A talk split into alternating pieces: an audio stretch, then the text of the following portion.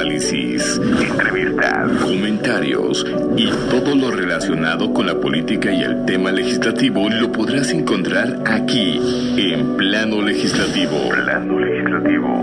Con el picor, la chispa y dinámica del periodismo con René Acuña, Fernando Moctezuma y Marco Antonio García. Plano Legislativo. Comenzamos.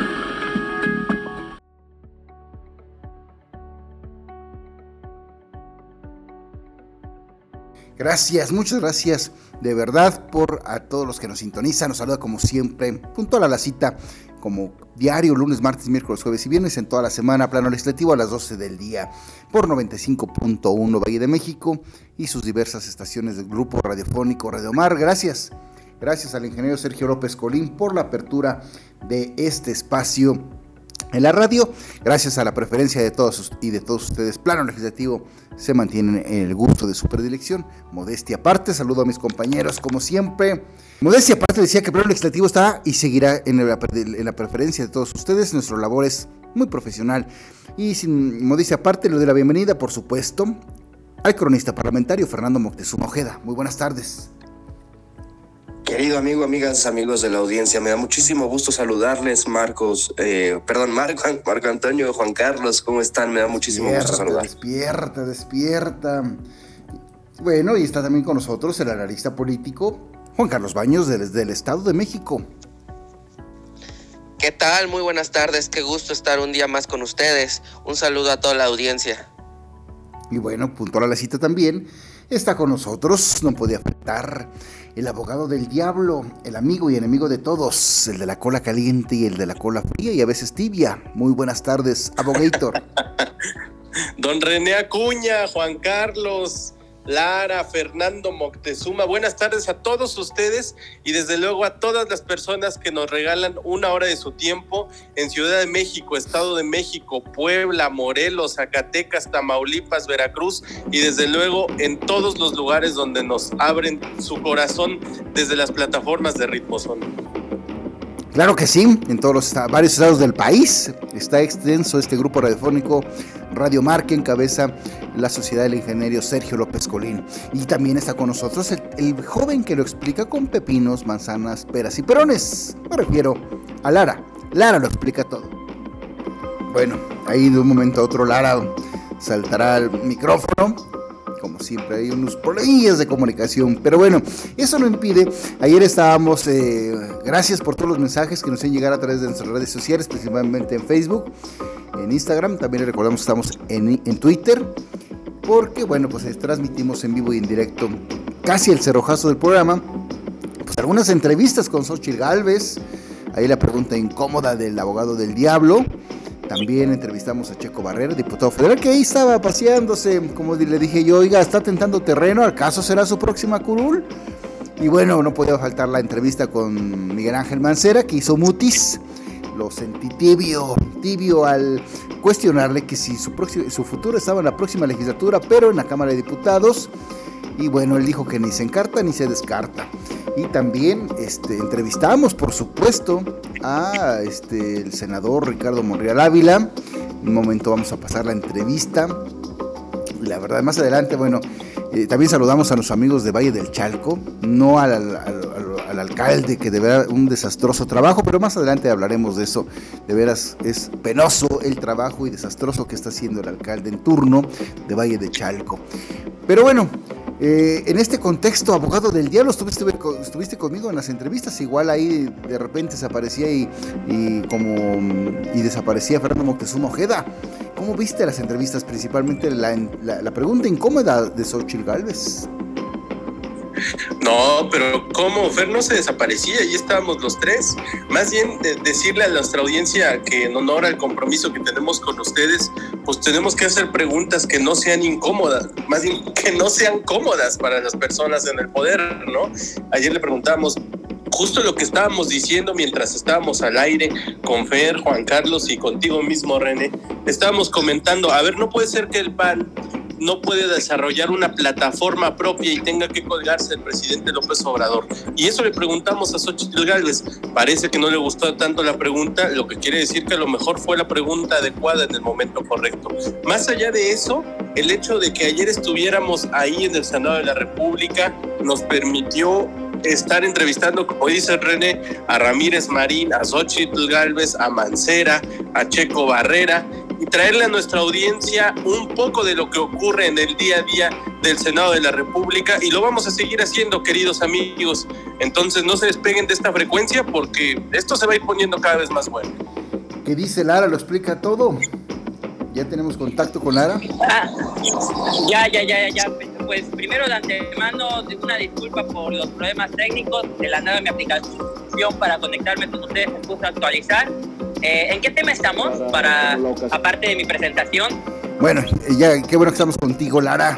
Estábamos, bueno, que ayer resulta que entrevistamos a Xochitl Galvez y en el contexto de, la entrevista, pues dijo varios aspectos, ¿no? Lógicamente no descartó eh, ser la próxima banderada, eh, para contender la jefatura de gobierno. Estaba muy, muy, muy, la vi, el semblante, su dibujo del semblante era risueño, alegre, decía ella eh, presumía ella que encabezaba las preferencias electorales, eh, las preferencias en la Ciudad de México y que bueno, pues eso la animaba y este, a estar pues eh, lista para contender y a quien se le pusiera enfrente, pero el semblante se le dibujó a la originaria de Hidalgo, a la originaria de Tepatepec, municipio hidalguense, que está cercano a, a Hidalgo, para que la gente tenga un contexto, la audiencia, cuando el abogado del diablo le hizo, eh, le hizo la, la pregunta incómoda. Repite, el abogado del diablo. Bueno, le preguntábamos si el PAN verdaderamente es incapaz de generar una plataforma propia para posicionar sus propios temas de la agenda.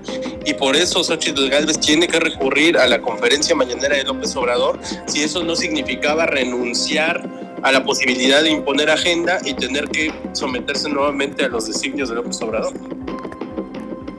Y a lo cual pues ella, eh, ella obviamente pues sí este dijo que era un derecho de cualquier ciudadano así lo dijo ella. Y bueno eso le incomodó en la entrevista?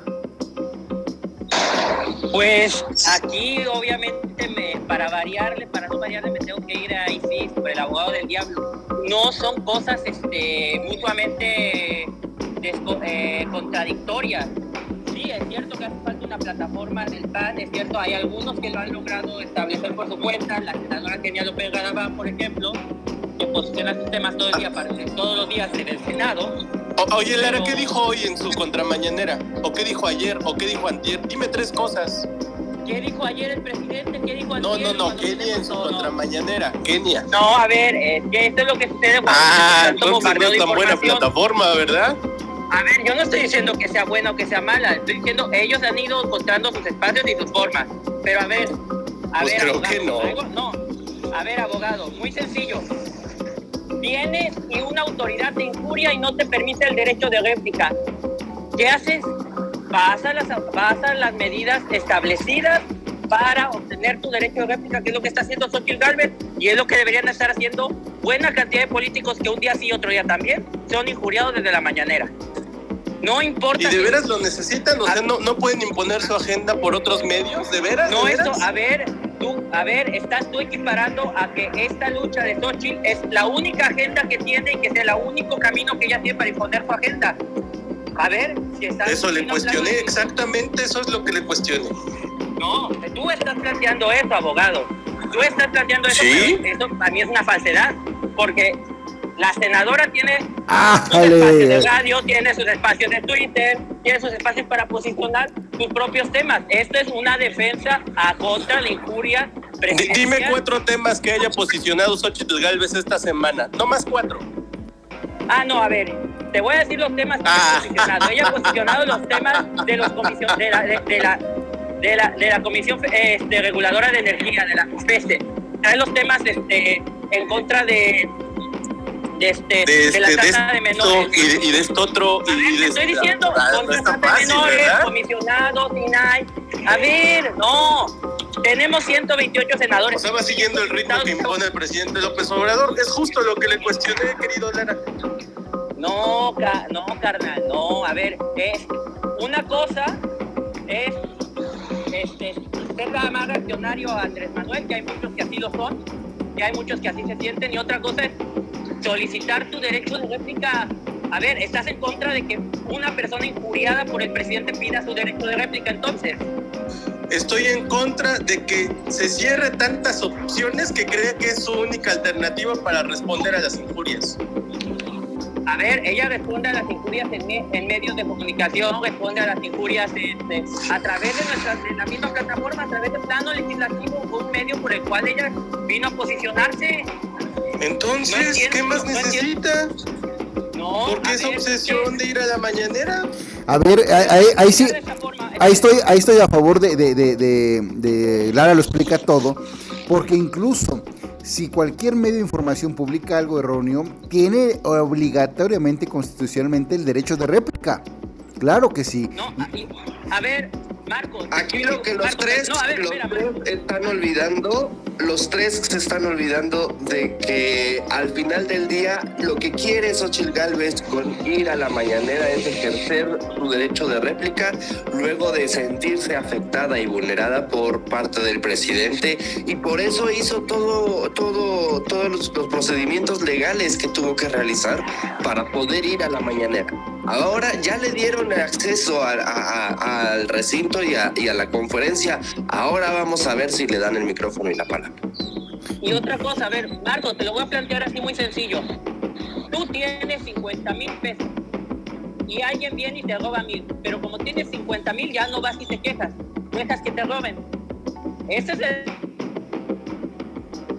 no, entiendo el paralelismo que intentas hacer, Clara. No, no, entiendo dónde está el paralelismo. Explícamelo con, con peras y manzanas porque ahora sí no te estoy entendiendo.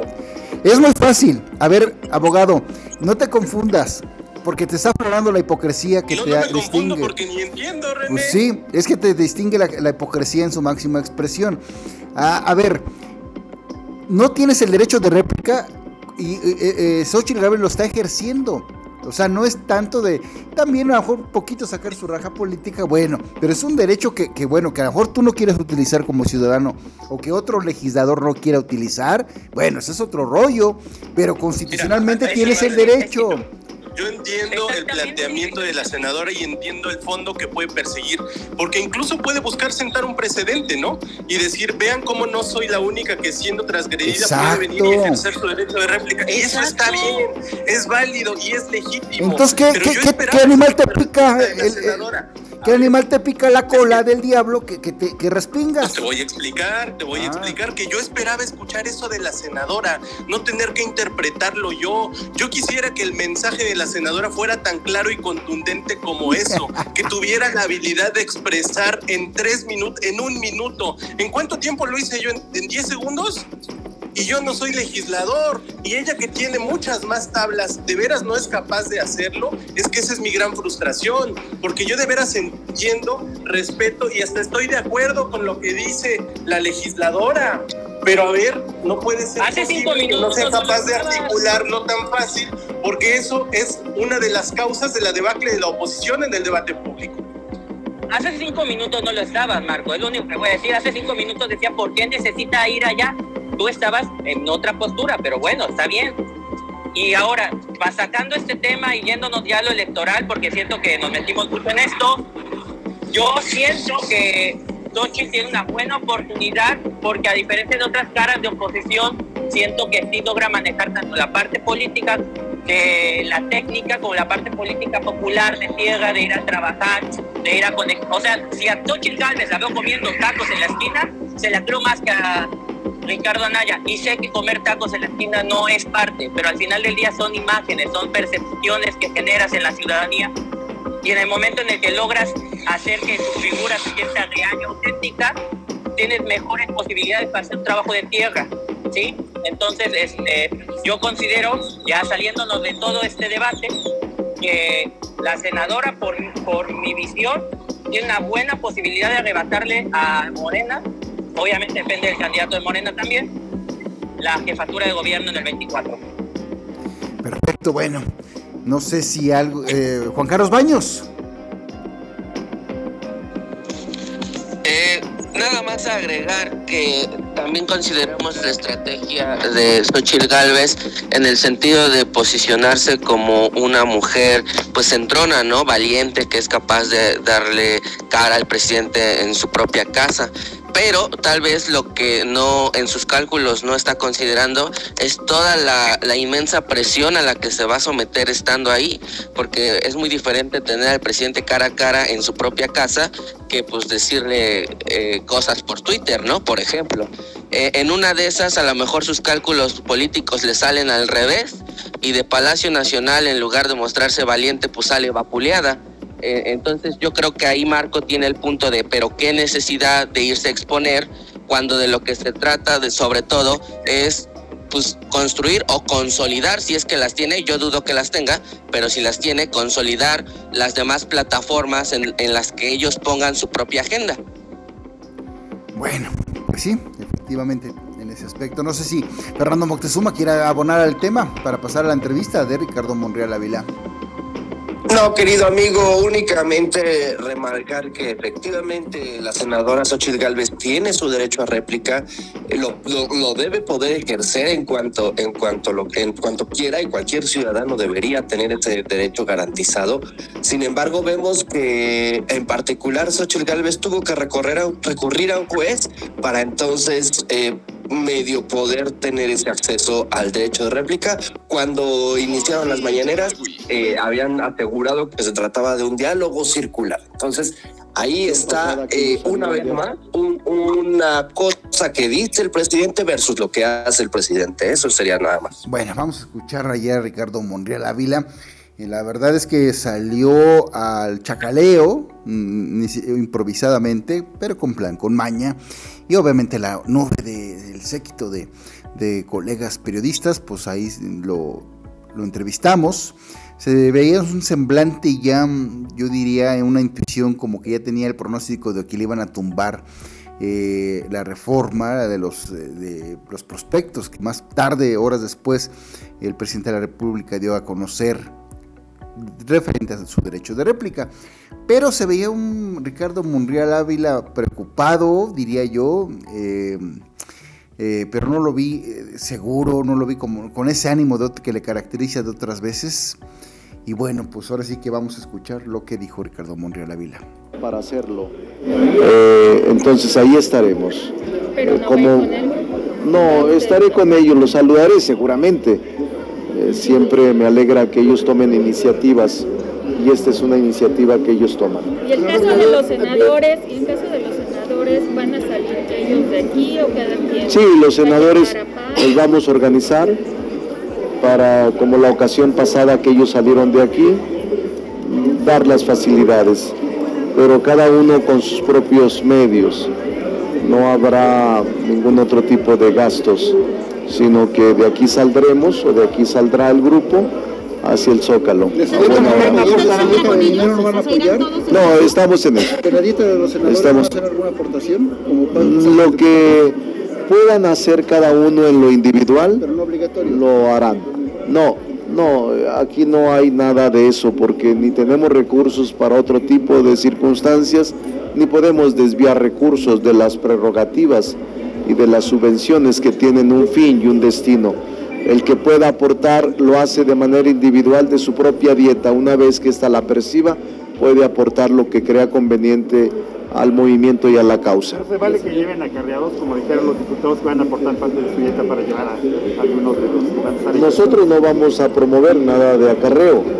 Seguramente la gente que acudirá irá consciente a lo que va, a la celebración de un día histórico de un aniversario histórico de la expropiación petrolera y que ha convocado el presidente López Obrador y que yo he aceptado la convocatoria como un militante y un miembro del movimiento que él encabeza y que él Los diputados integró. van a llevar este, eh, gente, este senador.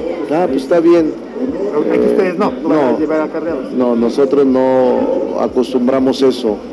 Eh, yo no creo Bueno, ahí se, obviamente, el- si se, intuye el cambio de opinión, dice que ellos no acostumbran al acarreo, o sea, ¿a quién se refería Ricardo Monreal? O sea, me imagino que al grupo de senadores de Morena, o sea, ¿acaso?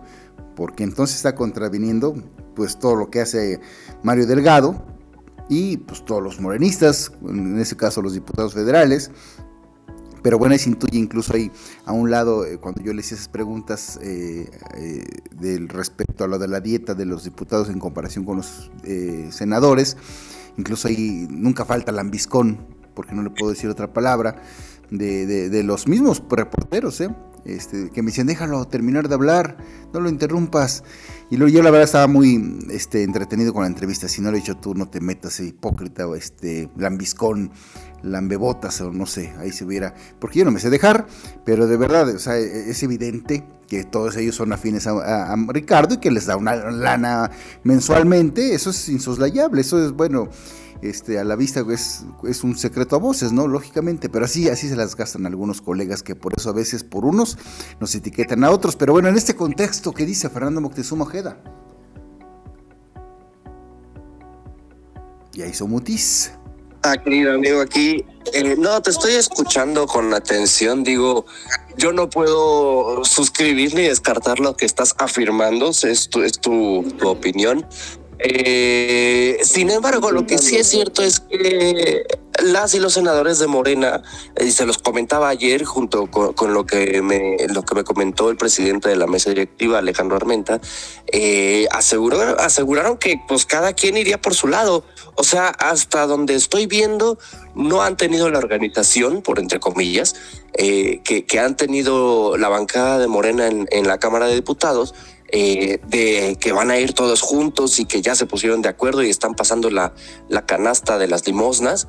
Eh, no, no, no sé hasta qué punto eh, Ricardo Monreal, como coordinador de la bancada, vaya a hacer la convocatoria a sus compañeras y compañeros. Juan Carlos Baños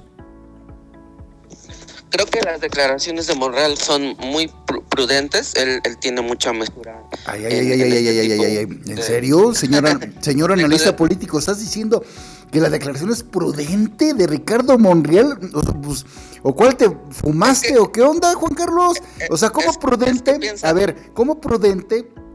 Cuando dice nosotros no hacemos, acostumbramos eso, pues sí, a ver, si él es morenista y la convocatoria viene emanada de los morenistas, pues yo no le veo nada de prudencia, ¿eh?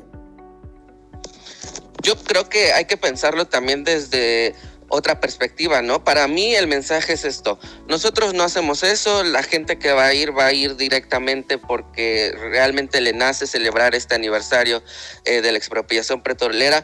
Dicho de otro, eh, de otro modo, si se enganchan con el tema de la movilización, entonces lo que el mensaje que estás mandando no solo a la oposición, sino a la ciudadanía es mostrar tu músculo político, tu capacidad de movilización, pero no tu capacidad de legitimidad. Y entonces cuando dices ellos van porque quieren y van muchos, ahí el discurso es otro. Ahí el discurso, ven cómo no necesitamos movilizar nada y toda esta gente aún así sale a las calles porque Morena y el presidente sigue pesando legítimamente. Pues no concuerdo contigo porque eso de prudencia de, de- de, Ricardo Monreal, bueno, parece que ya me salió otro abogado del diablo.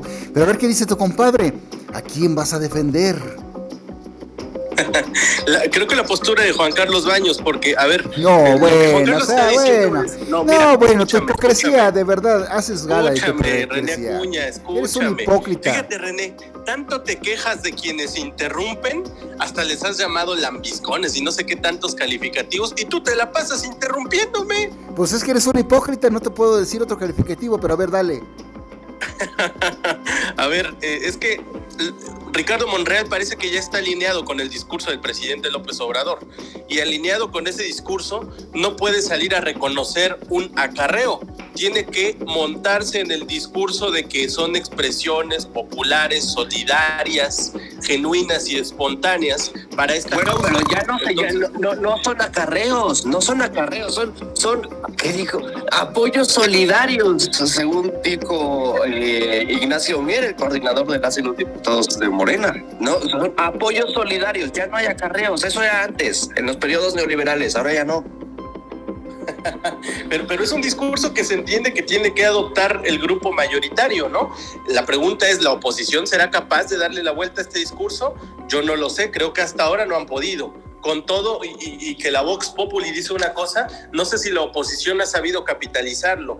Eh, Monreal, por ejemplo, en esta entrevista que le hacía a René, habla en tercera persona de sí mismo. Él recurre mucho a este recurso, valga la redundancia, en, vez de decir yo no voy a llevar acarreados, dicen nosotros no vamos a llevar acarreados, pero entiendo que no hace referencia ni a los legisladores ni al grupo parlamentario, sino a sí mismo.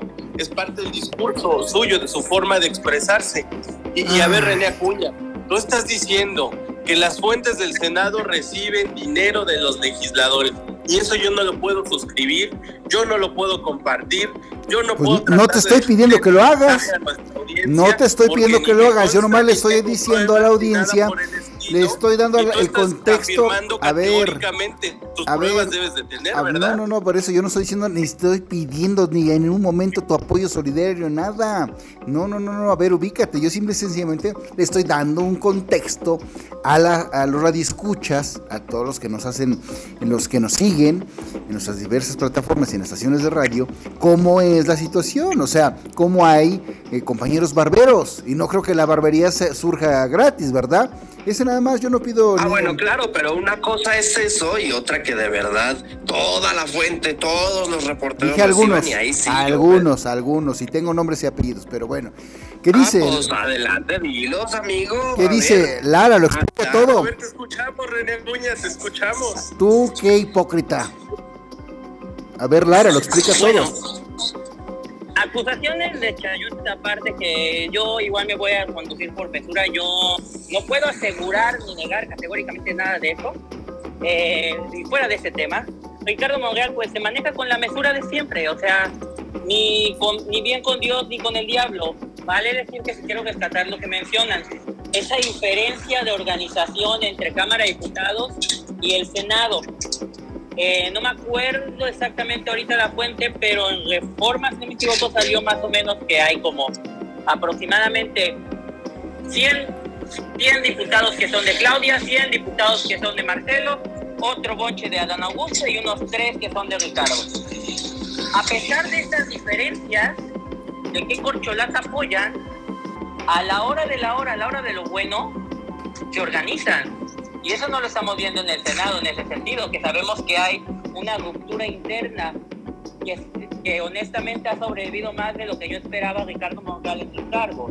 Entonces, este, para mí este es un mensaje de mesura no solamente hacia, hacia el interior de Morena, sino hacia el interior del mismo Senado, donde sabe que no puede, eh, que está bajo un, un hilo muy complicado y que realmente Monreal se sostiene en parte gracias a la oposición y no necesariamente hacia eh, las simpatías internas. Ahora, quisiera tal vez mover un poquito el tema eh, con, eh, creo que falta Juan Carlos, así que pues tampoco lo quiero mover de más, pero verdaderamente esperamos que la marcha de este 18 de marzo sea exitosa. Digo, Sí, sabemos que tiene el aparato del Estado, pero cuando lo movilizaron en noviembre, lo movilizaron para algo ampliamente entendible para, hacia su base social. Vamos a apoyar al presidente. Eso era todo. Una marcha de apoyo al presidente y tan tan. Expropiación petrolera, soberanía energética. Tan fácil es de vender ese mensaje hacia los que no van a ser acarreados tan fáciles, honestamente, por un lado. Y por el otro, pues ya a estas alturas vamos a hacer una marcha por la primavera y vamos a hacer una marcha por el natalicio de Don Benito Juárez. Como si, a ver, el presidente tiene un manejo de la historia digno para competir en quién sabe más si, un, eh, si, sabe más que un niño de primaria en su manejo de la historia.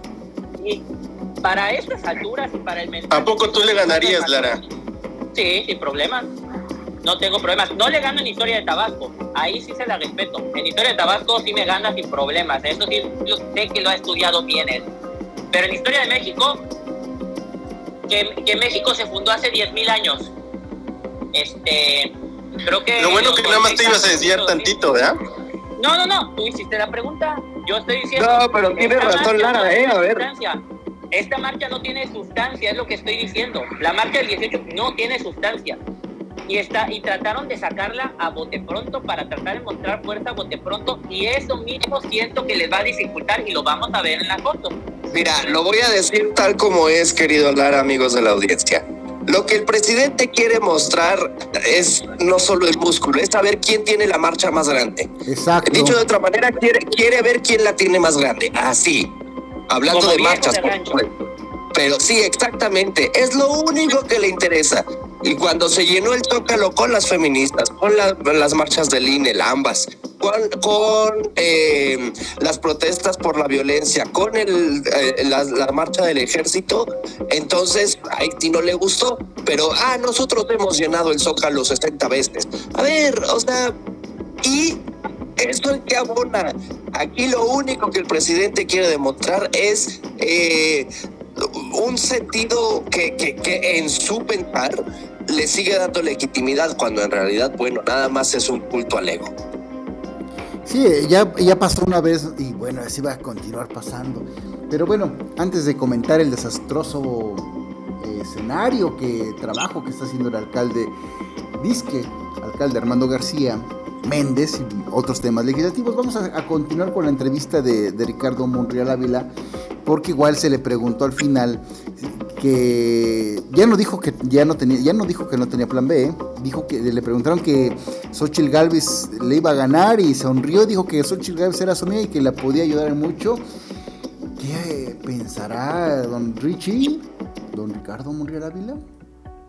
la presidencia de la República y cuando llegue el momento de inscribirse me voy a inscribir. Eh, me siento con la capacidad, con la tolerancia y la prudencia, pero además con la inteligencia para poder conducir al país hacia estadios de desarrollo mejores y continuar con la profundización de la vía democrática y la transición política que vive el país. Y a lo mejor hasta Sochi nos ayuda en algún lugar. No, con nadie. Respeto mucho a las mujeres. No hay tiro con nadie. Hay tiro con la democracia nada más. Gracias. Bueno, como viste, abogado del diablo. No quiere enfrascarse anticipadamente con Xochitl Galvez, ¿no? Entiende que todavía no son los momentos electorales. Xochitl Galvez sigue siendo senadora, él sigue siendo senador. Si como senador busca seguir construyendo mayorías calificadas o hasta simples en algún momento necesita de la oposición, él lo sabe. Con este tipo de respuestas busca no encrisparse con sus pares y a lo mejor cuando llegue el momento lo hará oportunamente. Ahora no es el momento. Creo que lo que hace es zafarse de la pregunta y cumple con eso con parte de su función parlamentaria, que es tratar de establecer acuerdos. No lo puedo criticar por eso, porque a lo mejor ya te conozco, René Acuña, y vas a decir, salió muy tibio con su respuesta. Seguramente, ya te estoy escuchando, René Acuña. A ver, no pronostiques que cosas es que no. Te pido de favor que no pronostiques con ese dedo y respétame. No pronostiques cosas que no, que no son. ¿Ok? ¿Te estoy faltando al respeto, René Acuña? No, no, señor abogado, para nada. Pero bueno, ¿qué, di- Ah. qué- qué dice Juan Carlos Baños? Eh, El otro abogado del diablo, el número dos. Fíjense la diferencia entre el discurso de Monreal y el discurso de Xochitl Galvez, porque cuando ayer, René, ustedes le preguntaban a Xochitl eh, cómo estaban sus aspiraciones a la, Ciudad de México, ella no dudó en decir que en todas las encuestas, e incluso las de Twitter y Facebook, iba arriba.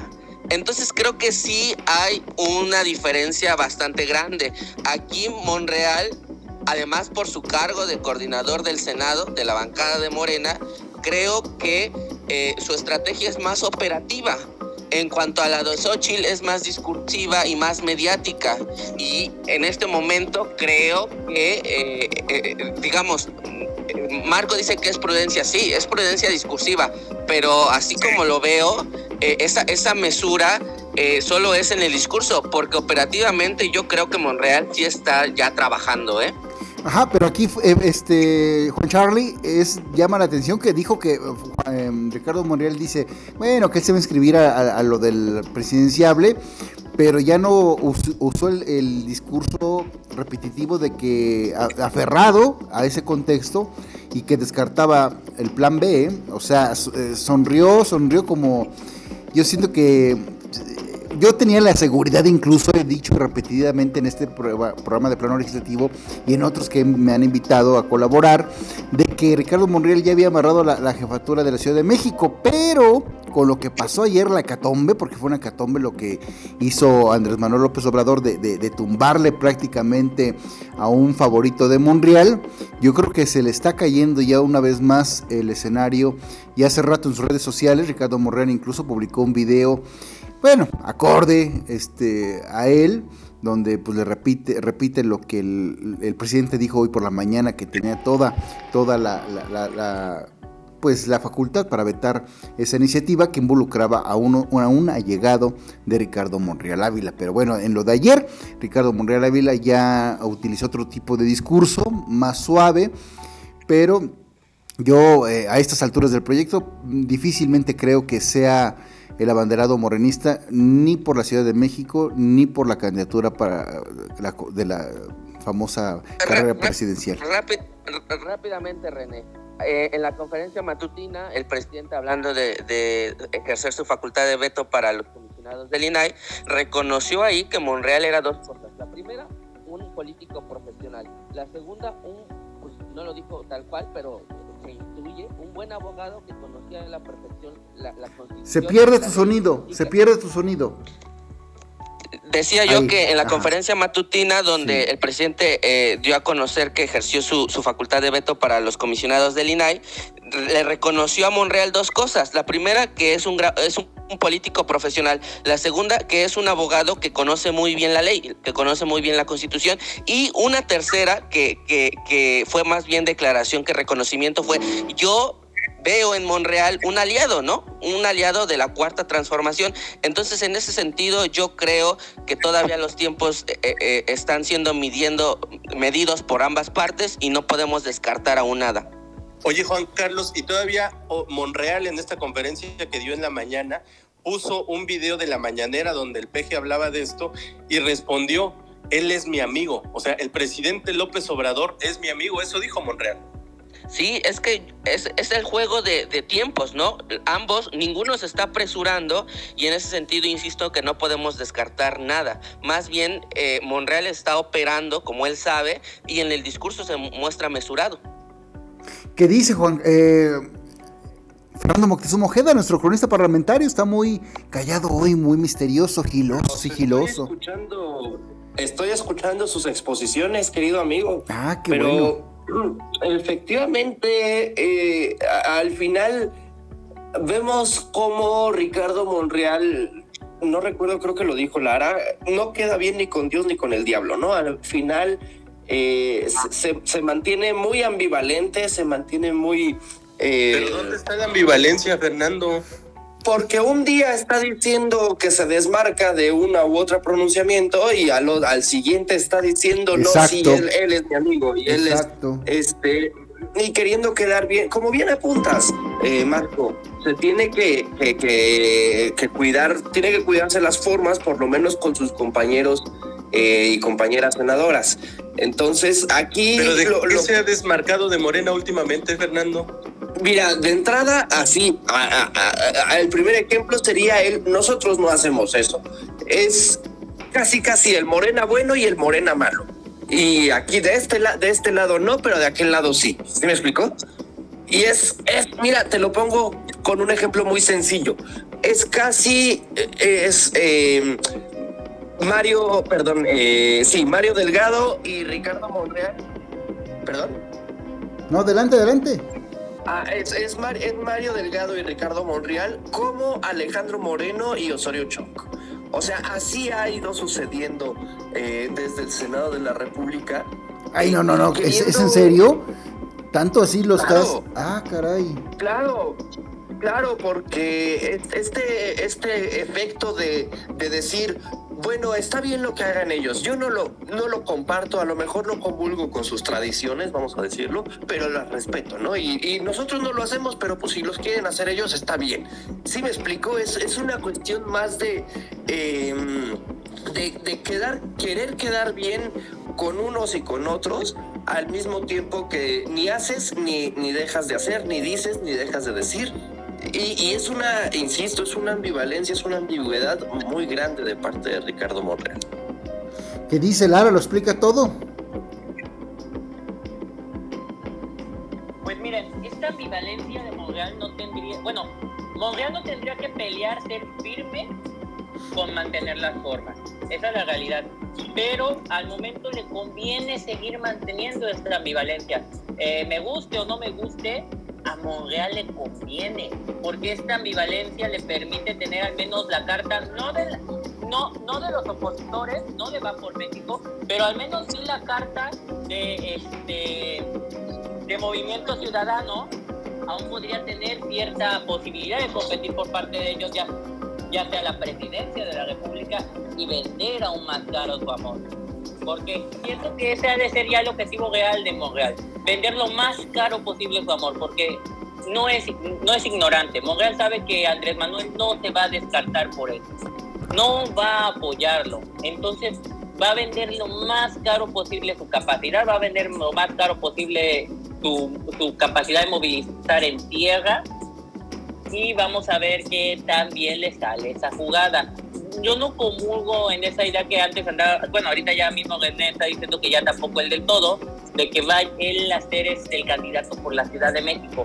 No creo que Claudia vaya a querer dejarle ese espacio a Ricardo. Por más que se tomen fotos y abrazados y amigos por siempre y amigas y rivales, no creo que vaya a tener este espacio Ricardo va a seguir moviéndose con mesura, va a seguir tratando de tejer puentes, tanto los que tiene que hacer como presidente de la CUPOPO con la oposición, como los que convengan para sus intereses electorales. Bueno, ok, pues vamos a, otro bloque, vamos a ver qué pasa. Pero bueno, en, en resumen, rápidamente sintetizados, paneles, compañeros, rápidamente sintetizado, este, ¿Cómo vieron este veto? ¿Qué mensaje manda López Obrador? Abogados del diablo. Pues manda un mensaje que, que, me parece que dio de manera muy explícita en su mañanera hoy.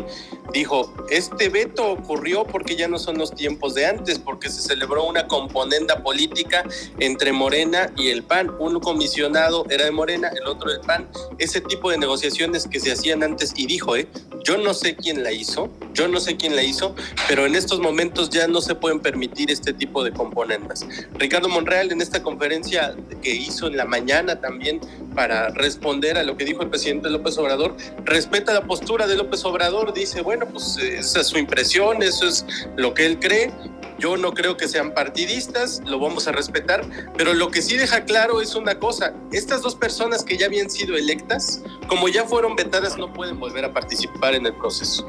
Ya están completamente descartadas. A lo mejor van a tratar de ampararse, yo no sé qué vía judicial van a recurrir, pero es muy difícil que puedan ser consideradas nuevamente. Legalmente ya están impedidas.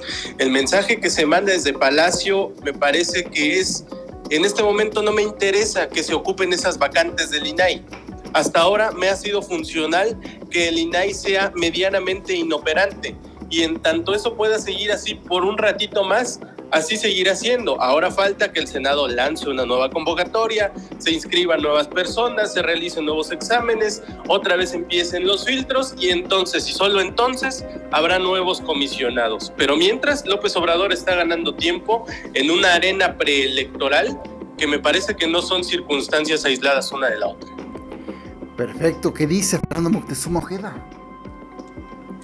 Aquí creo que es primera vez que voy a celebrar algo que hizo el presidente Andrés Manuel López Obrador. Ay, no eh, manches, ¿en serio? Aquí lo, que está, lo que estamos viendo es el veto de una persona, al menos de, de, este, de este hombre eh, que no recuerdo cómo, cómo se llama, pero al menos de su parte, él no tendría por qué haber llegado a, la, a la, la, posición de comisionado del INAI porque él tenía un perfil mucho, muy pobre, mucho, muy bajo y tenía, eh, efectivamente, alcanzó los, los, eh, los recursos, alcanzó sus números gracias a ser amigo de Ricardo Monreal. Y no olvidemos que Ricardo Monreal es el mismo senador que echó dos boletas a la urna el día que eligieron a Rosario Piedra Ibarra como titular de la CNDH. Dejando eso aparte, eh, es primera vez que voy a celebrar a medias un hecho del presidente que es vetar una iniciativa, un perdón, un, un, acuerdo del poder legislativo eh, eh, que, que, verdaderamente estaba fuera de la ley. Insisto, este hombre no tendría por qué haber llegado al INAI y llegó gracias a la amistad con Ricardo Monreal. Ahora, digo a medias porque al final del día también como bien apuntas René, le conviene que el INAI esté, esté inoperante y esté eh, pues medianamente acéfalo y que no le puedan estar diciendo las verdades que le tendrían que decir si el pleno del INAI estuviera completo. Bueno, pues vamos a escuchar antes de que hable Lara, lo explica todo y, nos falta Juan Carlos Baños, lo que dijo el presidente exactamente bajo este contexto. Se vetó, es un derecho constitucional que tengo porque al parecer no se actuó bien. Hubo un acuerdo, no sé quién lo llevó a cabo, pero todo indica de que se repartieron a los dos candidatos, uno para Morena y otro para el PAN. Y eso no debe de permitirse. Además, además, este, en un caso, el que obtuvo el último lugar, casi el último lugar en la calificación, salió. Es decir, en la prueba. Y en otro caso,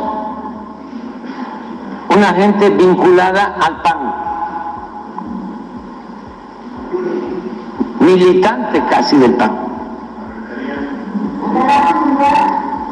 No, este, Ricardo Morreal es un político profesional,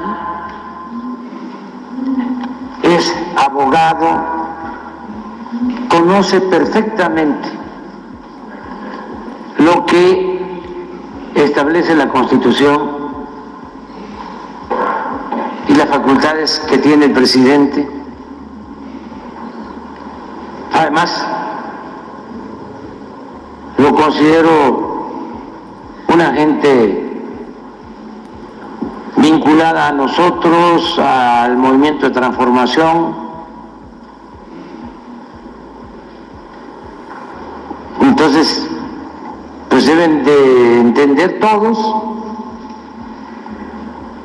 que no podemos bueno, es parte de lo que dijo el presidente de la República. En esta mañana estamos hablando del veto a una iniciativa que salió del Senado de la República. ¿Qué dice? Lara lo explica todo. Pues miren, eh, no es que quiera alargar el proceso y dejarlo medio inoperante. A ver, el INAI lleva al borde de la inoperancia desde hace tiempo, ¿sí? Eso, al estar al borde de la inoperancia no quiere decir que no esté funcionando el INAI, simplemente que está, si, no me equivoco, con la salida de dos comisionados el próximo mes, estaría un comisionado este, abajo de los que necesita para poder, este, para poder reunirse el Consejo General. Entonces, el INAI hoy funciona, pero Andrés Manuel lo quiere desbaratar. Pero como es un organismo autónomo consagrado en la Constitución, no puede desbaratarlo, porque no tiene los votos. Entonces, lo que ha hecho es no mandar las ternas. A ver, son ahorita, aún si se aprobaran dos ternas ahorita a bote pronto, aún faltarían otros dos. Y ya por eso el INAI ya metió, se tardó en mi opinión, ya metió ahorita su controversia frente a la Suprema Corte de Justicia. se tardó porque siento que debió haberlo hecho desde hace mucho tiempo. Pero a ver, el objetivo último de Andrés Manuel es dejar inoperante todo lo que no le convenga, llámese CRECO, FESE, INE, INAI, etcétera. ¿Sí? Entonces, no es como que él esté aguantando, no. Andrés Manuel lo quiere destruir al final del día. Andrés Manuel lo quiere dejar que no le que, que no venga la rendición de cuentas. Eso es lo ese es el final. Y a ver, discursivamente, si hace señalamiento, no, que casi militante del PAN. ¿Y por qué no dice abiertamente que el peor calificado era el de Morena? Andrés Manuel es otro que le gusta jugar a estar bien con Dios y con el diablo y él lo hace todos los días. Eso también es otra. Entonces, bueno, ya ahí le cierro, pero con la idea simple. Andrés Manuel lo que quiere es dejar inoperante al INAI. Lo va a lograr, no lo va a lograr, va a depender de el Senado, de Ricardo Monreal y del mismo INAI y del Poder Judicial. Y quiero dejar ahí una pequeña manzana en la discordia.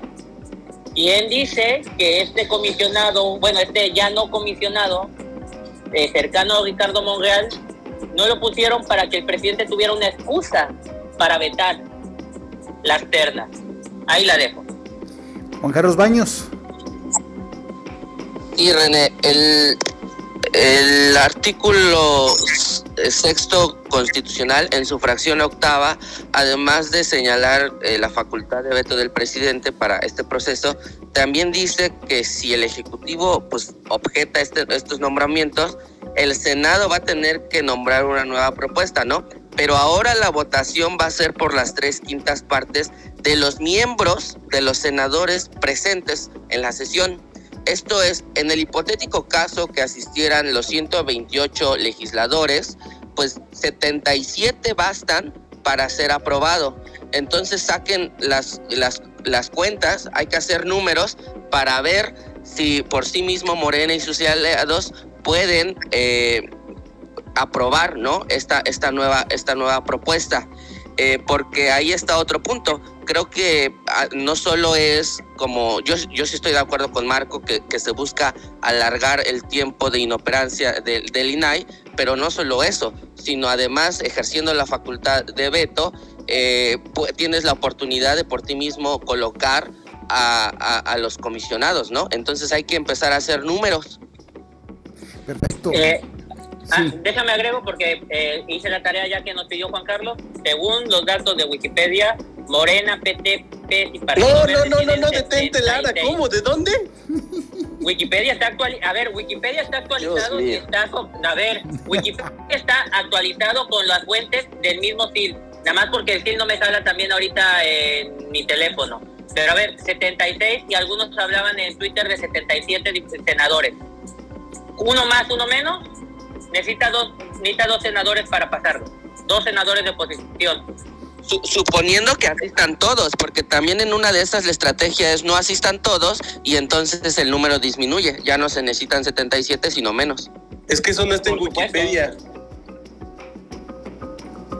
Eh, bueno, entonces, ¿quién tiene los datos? Aquí, aquí también lo que están dejando de lado todos es que el presidente no necesita pretextos para hacer su tanta voluntad. Lo, ha demostrado desde hace cuatro años. Aquí eh, este, este asunto es que la oposición tendría entonces que de verdad plantarse ahí en el Senado y, poner eh, imponer la, la, democracia y que se vuelva a realizar el proceso. Y, no, no, no necesariamente que quede uno u otro y uno en favor y otro en contra y uno leal y otro desleal. No, aquí lo que, con base en, en, los, en los resultados de los exámenes que hicieron, de ahí puede ver el equipo. No tienen mayor eh, facultad de decisiones. Bueno, pues ya ah, antes de pasar a lo del Valle de Chalco, el penoso trabajo que está haciendo el alcalde, rápidamente comentemos lo de que hoy precisamente el Comité Técnico del INE dará a conocer la lista de los 100 mejores aspirantes para seguir con este proceso desasiado, diría yo, de elección de los consejeros, 50 hombres y 50 mujeres. La verdad, este, bueno, pues, híjole, eh, ya tuvimos un entrevistado aquí eh, eh, anteayer, el doctor, ya dijo cómo estaba todo esto manoseado, pero ¿qué dice bajo este contexto Fernando Moctezuma Ojeda? Perdón, amigo, me agarraste comiendo. Eh, efectivamente, a ver. ¿Te agarré qué? De, comiendo. Ah, ok. Eh, no, eh, hay, que, hay que tener en cuenta una, una cosa con, con esto de los consejeros, de, de las consejerías del INE, y es que no se ha podido desmentir, lo han demostrado que hayan que no hayan filtrado las respuestas de los exámenes. Y esto es algo que debería, en el ideal, por supuesto, debería detener el proceso eh, hasta que se demuestre que no hubo filtración de las respuestas, porque es, es un tema muy delicado, tan delicado que a ver, yo no me atrevería a afirmar que lo hubo o que no lo hubo. Sin embargo, no puedes permitir que las y los consejeros que van a ocupar estos cargos durante nueve años en el Instituto Nacional Electoral lleguen con un tizne de duda, lleguen con una mancha de pudo haber copiado las respuestas, le pudieron haber pasado las respuestas y no lo sabemos, porque entonces durante nueve años van a estar cargando este lastre que no podemos permitir un lastre de incertidumbre en nuestras elecciones no, no, nos, no nos conviene a nadie. Ni oposición, ni oficialismo, ni ciudadanía, a nadie. Ok, ¿qué dice el abogado del diablo? ¿A quién carajo defender? no, no lo sé, pero Fermo Moctezuma tiene razón. O sea, la, la, incertidumbre tan grande que existe y que podría permear en el mandato de los próximos consejeros puede ser un un gran peso de legitimidad para el INE, pero ojo, el proceso sigue. Y aquí estamos quejándonos sobre el proceso y el proceso sigue. Y hablamos de legitimidad y el proceso sigue. Y digamos lo que digamos, el proceso va a seguir, el proceso va a acabar. Los consejeros van a llegar al puesto al que tienen que llegar, siempre y cuando la sociedad civil lo permita. Lo dije hace poco y lo repito todavía. El INE no se toca, decimos todos orgullosos mientras nos abrazamos cantando el himno nacional y lloramos de alegría. Si el INE no se toca, el momento de salir a las calles es ahora. Si el INE no se toca, a quien hay que presionar ahora no es a la Corte, es a la Cámara de Diputados. Si el INE no se toca, no hay que dejar que entre ni nadie, ni, salga nadie de la Cámara a, de Diputados. porque si no, que creen? el INE sí se va a tocar. Y Marco, de nada Marco Antonio García. Las emociones, sí, Marco Antonio García, perdóname. ¿Estás dando un discurso? Oye, Fer, creo que Marco está dando un discurso o, su narrativa. o estoy mal en su narrativa. Por eso, por eso lo tuve que Qué barbaridad. O sea, Marco Antonio, ¿estás en algún foro? Oye, pero permíteme, ¿Está en algún foro? ¿Está en algún foro hipócrita? Marco Antonio García, permíteme. No, no, no, no me voy a callar. Eh, este asunto sí tiene que ir en la Corte y además también en el Consejo Evaluador de, de, la Cámara de Diputados. Es en las dos vías. No confundamos a la audiencia. En la Cámara, por las dos vías, pero esta también, Fer. En la Cámara de Diputados se está deliberando este tema, este concurso para elegir a las y los consejeros que van a entrar para ocupar el cargo de las cuatro vacantes que quedan libres en menos de 20 días, por cierto. Y en el en el Poder Judicial de la Federación, en el Tribunal, eh, perdón, en la Suprema Corte de, eh, Justicia de la Nación, eh, se está deliberando todo este tema de inconstitucionalidad de, del Plan B y de las reformas electorales. Son las dos vías. Este sí, son las dos vías. Es tema aparte, sí es cierto, pero no confundas a la audiencia, Marco Antonio. Déjalos que, que tiene, tienen que, tenemos todos, todos juntos, y como lo escribí en mi columna el lunes pasado, debemos exigir, sí, a ambas, a ambas, a ambos poderes, al legislativo y al ejecutivo, pero no es una por otra, son las dos al mismo tiempo. Esta, esta vez, aunque tú no estás de acuerdo conmigo, yo contigo, Cifer, tienes razón, no es una o es otra, son las dos. Sí, son las dos. Pues muchas gracias. René Acuña, andas por ahí. Bueno, ¿qué dice Juan Carlos Baños? Son las dos. El, el, asunto es que por parte de la ciudadanía no se ve nada. Y eso me lleva al otro tema, que es en las marchas pasadas, ¿de verdad, de verdad organizó la ciudadanía? ¿De verdad, de verdad la movilización fue por dirigentes ciudadanos completamente? No lo sé, ya estoy empezando a dudar porque aquí, por lo veo, no, no veo ni sus luces. Pero otra cosa es que no solo está la, semilla del sospechosismo en cuanto a la trampa que, o a las trampas, o, si no trampas, por lo menos irregularidades eh, del proceso, sino que además, si esto sigue, fíjense ustedes, por ejemplo, en la, en la pasada prueba de evaluación del examen, eh, fue eh, los dos aspirantes que, sacaron el puntaje más alto tienen una estrecha relación con Morena, ¿no? Eh, por ejemplo, Berta Alcalde Luján, que es una funcionaria del gobierno federal, es hija de, Berta Luján y es hermana de Luisa María Alcalde, ¿no? Que es la Secretaría del Trabajo, eh, la, la Secretaria del Trabajo, perdón. Entonces, ella fue la que, una de las dos que sacó uno de los puntajes más altos en el examen y el otro fue Jaime Castañeda, que se supone que hasta donde tengo entendido también es asesor del partido. ¿Qué quiero decir con esto?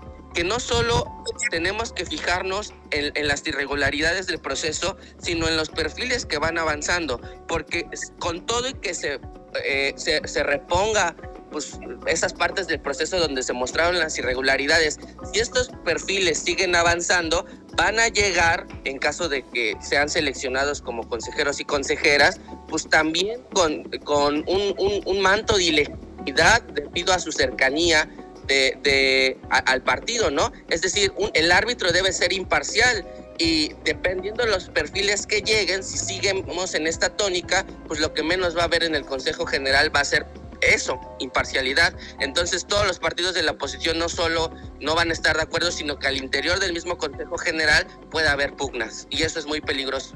Bueno, cerramos el tema. Lara lo explica todo. Bueno, no quiero entrar en demasiados debates. Éntrale, éntrale. Este, no, a ver, sencillo. Primero, este, para quien critica a mi fuente, puede comparar el dato del Senado. Nombre y apellido, me llamo Marco García, fui yo, dirígete a mí. Marco. Marco, abogado del diablo. Puedes checar que en Wikipedia el número de senadores 71 de Morena, 5... Pero ya estamos hablando de otra cosa, Lara. ya estamos hablando de otra cosa. Dejarlo porque para que no quería dejarlo porque que a mí me vengan a decir que doy la información mal o que estoy tomando malas fuentes y me si me toca un nivel un poquito. Cuando tengo una duda, lo digo, tengo dudas. Cuando no tengo dudas, por favor, comprueba, dígame que eh, por qué lo estoy diciendo mal. No vayamos contra la fuente, ¿sí? yo quiero regresarme al tema 1 y al tema 2 también para ya voy, por Dios, No, no, a ver, Marco, a ver, esto es, fue hace, fue la última intervención que tuvimos, a ver, y por eso dije que no quería entrarle de más. Segundo, es un tema mucho más complicado de vender a la ciudadanía el tema de los consejeros y es lamentable que sea más complicado porque sí es cierto, debería haber una movilización más fuerte para evitar este tipo de violaciones al, al proceso. No solo eso, el examen terminó siendo electrónico cuando la convocatoria decía que el examen iba a ser escrito. Han violado una vez y otra vez sí la convocatoria. Entonces, van a llegar los consejeros supongamos que tenemos de que salen tres, de que salen siete siete en los dados de cara de seis y acaban quedando excelentes consejeros apartidistas. No importa, el proceso ya está viciado de origen y van a estar bajo la lupa por esa situación. El proceso está viciado y no importa ya el resultado. No importa si en el resultado piensan buenos consejeros, el proceso ya lo chupó el diablo. Entonces, bueno, este. o sea, lo chupó Marco Antonio García. Sí, sí, sí. No, yo soy su abogado, no soy el diablo. Entonces, este. Lo, sí es lamentable, siento que el INE no se toca, es una, es una forma más cómoda de movilizar a las masas. A ver, las masas, por más que busquemos politizarlas, es complicado meterlos en temas tan específicos. No, vayamos a parar al comité técnico. ¿Qué es el comité técnico? Evaluador. Nadie sabe, más que los que estamos en el argot legislativo y en el argot electoral. el INE no se toca. Ah, el INE que me da mi credencial para no votar, ese sí no se toca. Es mucho más fácil la movilización de la gente. Y yo les aseguro que no fue que no hubo movilización partidista porque se los digo. Ni el PAN, ni el PRI, ni el PRD llenan el Zócalo. Ni en conjunto ni con magias. Créanme que esos tres partidos en la situación que se encuentran ahorita, más Movimiento Ciudadano, no lo llenan. Nada más quiero dejar esa parte en claro. Bueno, pues. René, René, rápidamente, yo nada más quiero dejar en claro que en la última marcha, quienes estaban en, el, en, la tarima dando los discursos, salvo Cosío, que creo que sí es independiente de los partidos, pues hay personajes, ya no digamos como la oradora, sino como Fernando Belauzarán, que todo el tiempo se la paseó paseándose ahí, ¿no? Se la pasó paseándose por la tarima. Entonces, ¿de qué me van a eh, decir? Que, no, no, no, Juan Carlos, a ver, no, no, no, ahí los partidos. A ver, no, Juan Carlos, no te equivoques. A ver, Juan Carlos Baños, no te equivoques. Lara ya nos prometió que los partidos no estuvieron y yo le creo. Ya nos lo prometió. A ver, vámonos, vámonos a los nombres. Sí, es cierto, es muy lamentable la presencia de Pagué. Cotillo estuvo y Belauzarán no tiene fuerza al interior del. Y Alito y Santiago Krill, y podremos hacer una lista y nos salen 500, ¿eh? No estuvieron hablando. No, pero Marco. No, o sea, sí, están, están combinando peras con manzanas. A ver, una cosa. Hay, porque participaron, pero como ciudadanos, ¿verdad? no, no, no, participaron, pero estuvieron, número uno, estuvieron abajo, abajo, no, no estuvieron en la tarima y, efectivamente pudieron haber eh, participado en su calidad de ciudadanos. No lo sé, ya quedará sujeto a interpretación de cada uno. Pero lo que sí es cierto es que no participaron como oradores, no tuvieron un gran poder de convocatoria como ellos creen. Ahí estaban, y yo los vi, estaban ahí pues siendo uno más entre la multitud. Y lo que sí es cierto es que viendo de cerca en primera persona cómo se organizó esta marcha, yo sí te puedo decir que a mí me consta que fue organizada de manera ciudadana. Por ah, entonces, eh, entonces todos los camiones que reportó, sin embargo, pues salieron de la nada, ¿no, Fer? Es una cosa ciudadana, amigo. A ver, te estoy diciendo, a mí sí me consta que fue organizado de manera ciudadana. La manera en que lleguen las personas ya será otra cosa. No necesariamente tiene que ser pagado por expresiones solidarias del pueblo, güey. Ándale, efectivamente, tal cual. O sea, a este asunto, yo no digo que no haya habido acarreados, por supuesto, y los hay en todos los mítines y en todas las marchas, claro que sí, pero a lo que voy es que yo que vi la organización y estuve siguiendo la organización como periodista de estas movilizaciones en primera persona, esto, yo, a mí sí me consta que fue una movilización ciudadana. Que se hayan metido los partidos de oposición ahí, incluso se criticó en su momento que había una eh, bandera del PRD de Víctor Hugo Lobo eh, eh, ondeando ahí en medio de la, de la marea rosa es otra cosa. Y de hecho, yo vi cuando se les fue, le fueron a pedir que bajaran las banderas porque era un tema apartidista. Y eso también hay, que, hay que dejarlo muy claro.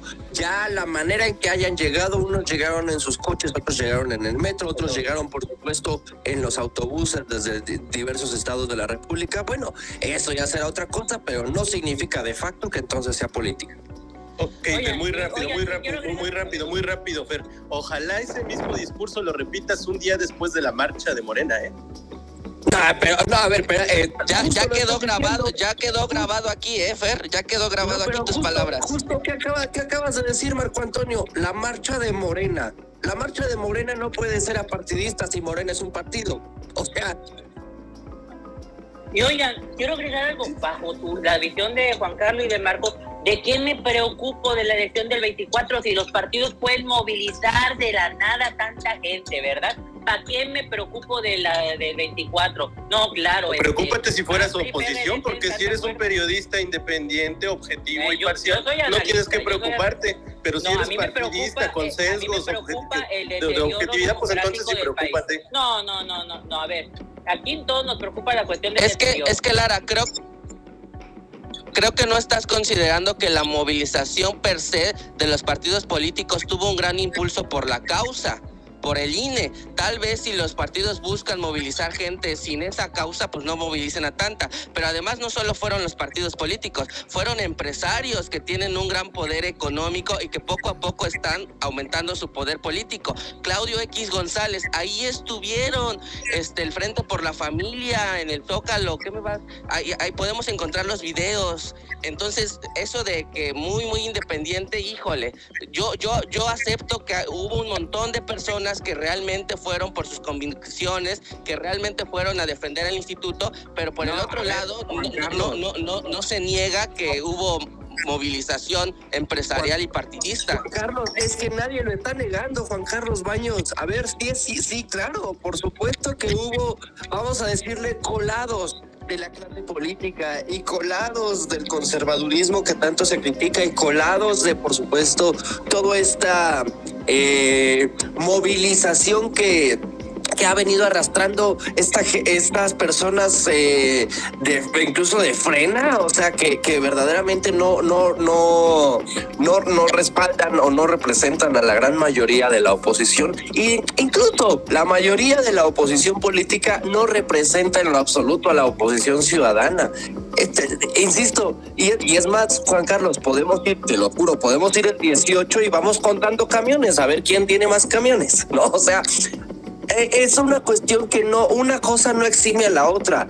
Por supuesto que sí hubo, insisto, colados. Hay partidos políticos y personas políticas que se quieren colgar la medallita de este fue mi triunfo. A ver, tenemos el ejemplo del diputado Cházaro que está usando las fotos de la marcha del INE para su ante campaña eh, por la gobernatura del estado de la Ciudad de México y, y, y, eso no significa que verdaderamente él haya movilizado esto. Así como muchos políticos se, se, se, se, cuelgan la medalla de esta fue mi movilización cuando sabemos que no es cierto, así lo mismo va a suceder con el presidente y con Ignacio Mier y con Ricardo Monreal con la marcha del 18. Se cuelgan la medalla de que esta fue mi movilización cuando sabemos que no es cierto. Este telón y esta pantalla de por la soberanía energética y por la expropiación petrolera, puro cuento. A ver, es, es, es tan sencillo como decir, eh, quien se quiera sumar a esta, a esta marcha, a esta movilización, será bienvenido. Punto. No tiene, no tiene mucho más ciencia. Pues sí. Bueno, pues que alguien, que alguien le diga a una décima parte de todos esos ciudadanos que se movilizaron en esas marchas que pongan atención a lo que está pasando ahorita con, con el proceso de designación de consejeros y que a ver si se pueden organizar para manifestarse. Bueno, pues dile tú, amigo, estás al aire. Ay, no. Ok, bueno, ahora sí. Eh, bueno, Fernando Moctezuma ahora sí estuvo de juez imparcial. Ahora sí no estuvo ni a favor ni en contra del abogado y hoy sí hasta le tocó raspón a nuestro estimado Juan Carlos Baños. Bueno, vámonos rápidamente a cerrar el programa. Resulta, de, eh, la verdad, tengo hasta coraje del alcalde. Este, hay numerosas eh, quejas de los vecinos de Valle de Chalco. La verdad, del Valle de Chalco Solidaridad, gobernado por el tal Armando García Méndez, un alcalde que, bueno, por favor, alguien si conoce a alguien de redes sociales, recomiéndeselo al alcalde y al ayuntamiento del Estado de México, que es de Valle del Chalco Solidaridad, porque están por los suelos su comunicación. Bueno, ya no es ni decir de las colonias de falta de servicios, pero bueno, tan solo imagínense, la, cuenta oficial en Twitter de, del gobierno de Valle de Chalco Solidaridad tiene apenas 2.100 seguidores. Y su última publicación para hacer un gobierno municipal, válgame Dios, fue del 23 de febrero del, mes pasado, o sea, imagínense. O sea, no es eh, para hacer un gobierno municipal, pues hay que actualizar, hay que estar informando a la gente, ¿no? Ya le decimos de su alcalde Armando García Méndez, que eso sí es, eh, presume mil cosas, este, menos el trabajo municipal. ¿Y qué creen? Tiene apenas 476 seguidores. Y bueno, pues todavía medio, un poquito está más activa la cuenta personal de él que la del ayuntamiento, ¿eh? Porque su última publicación fue del 7 de marzo, donde presumen que están ahí eh, arreglando algunas calles de Vicente Guerrero, de la avenida Vicente Guerrero, en la colonia Providencia. Y bueno, pero pues la realidad ya sabemos que a veces pues dos, tres fotitos quieren tapar mil baches y toda una serie de, desastres. Y amén, amén de lo que se dice en el semáforo delictivo oficial, publicado incluso por el gobierno del Estado de México, pues el Valle de Chalco sufre problemas, la queja mucho los homicidios, de verdad. El alcalde no ha hecho nada en, en la materia de seguridad y porque le aqueja mucho el tema de los homicidios y qué decir también de robo a vehículo, está disparada la frase ahí, entre otros delitos. Qué vergonzoso el alcalde, de verdad que no se pone a trabajar, hay numerosas quejas que dice bajo este contexto Fernando Moctezuma Ojeda. Bueno, más allá, querido amigo, de que si publican o no publican en sus redes sociales, eh, más delicado todavía que este, este municipio Valle de Chalco Solidaridad está en semáforo rojo en cuestiones de, de, homicidio, ¿no? También está en semáforo rojo en robo de vehículos, está en semáforo rojo en violencia familiar, está en semáforo amarillo en robo a negocios, en lesiones, en violación.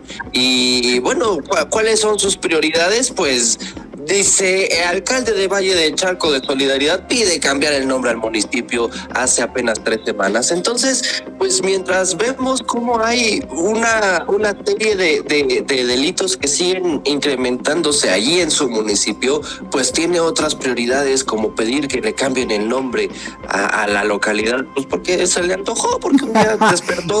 Oye, ¿y, qué crees que le preocupa tanto al alcalde cambiarle el nombre que, que los servicios municipales? Que andan ahí recolectando firmas en lugar de recolectar opiniones y traducirlas en hechos. O sea, qué pues barbaridad. es, que, a ver, ¿cuál es el sello distintivo de la clase política? Es aquí se hace lo que yo digo porque yo digo cuando yo digo y si no te gusta, llégale. Ah, sí, y agua si alguien se me oponga porque dicen, dicen, se rumora, simplemente es radio pasillo, eh, lo se dice, acuérdense que bueno, a veces son rumores que cobran fuerza, de que bueno, pues presume ser socio de algunas radiodifusoras y que bueno, pues a mí mis timbres, ¿no? Qué barbaridad, qué barbaridad, qué, qué gobernante tienen ahí los de ver a los vecinos habitantes de Valle de Chalco de Solidaridad. ¿Qué dice el abogado del diablo? A ver, ¿a quién vas a defender? Pues tampoco puedo defender lo indefendible, don René Acuña. Vaya, vaya, esta percepción que tienen algunos gobernantes, como parece que ocurre en este municipio, ¿Valle de qué? ¿Valle de Chalco? Lo pregunto porque a lo mejor ya no se va a llamar así en dos semanas o tres, ¿no? Sí. no lo sabemos, no lo sabemos. A ver si pasa la propuesta, ¿no? Porque una cosa es proponerla y otra que pase, pero bueno, independientemente de eso, esta percepción tan errada que tienen los gobernantes de creer que haciendo una estrategia de comunicación van a cambiar los hechos que ocurren en su municipio. Pero ¿cuál estrategia de comunicación dices? mucho en redes sociales. Ah, caray, ¿a cuál estrategia de comunicación te refieres si está por los suelos? Bueno, pues peor tantito entonces, René Acuña. Pero esta creencia que se tiene de que publicar en redes sociales va a ser buenos gobiernos, híjole, qué difícil es. ¿eh, a no, espérame, no, no, no, no, hace buenos gobiernos, Marco, pero tampoco el, querer tapar las, las cuestiones, lo, lo que está sucediendo y de verdad dejar de reportarle a la gente como si estuviéramos en 1980, esa, esa también es una cuestión bastante delicada. No digo que sea lo más trascendente que debe hacer el alcalde, estar tuiteando todo el día, ¿no? Eh, pero sí por lo menos dar a conocer. Eh, hoy se realizaron tales obras de infraestructura. Mañana estaremos en la colonia, en la, colonia tal, eh, no sé, qué sé yo. Solidaridad, la providencia. libros para la educación básica. no, no sé, n cantidad de ejemplos que por supuesto no les voy a hacer la tarea. Si quieren, pues contraten. este, pero no, a ver, al final del día vemos que ni una, ni otra, ni la que sigue, ni la anterior. Entonces, ¿cuál es la labor de, este, de este hombre, Armando García Méndez, en Valle de Chalco? Oye, y aparte, ¿no? Se ve este, que dice, bueno, pues yo amarré dos, tres ya contratos con algunos medios y con ellos que me pulan mi imagen y con eso ya la hago la presencia entre los medios de comunicación. No, señor alcalde, no se confunda, no se confunda. Todos los medios de comunicación son importantísimos y no despreciar ningún tipo de medio de comunicación, para nada, para nada, y menos en pos de la modernidad en redes sociales, porque esto se hace viral. Ojo, y su imagen está desastrosa. ¿Qué dice? Lara, lo explica todo.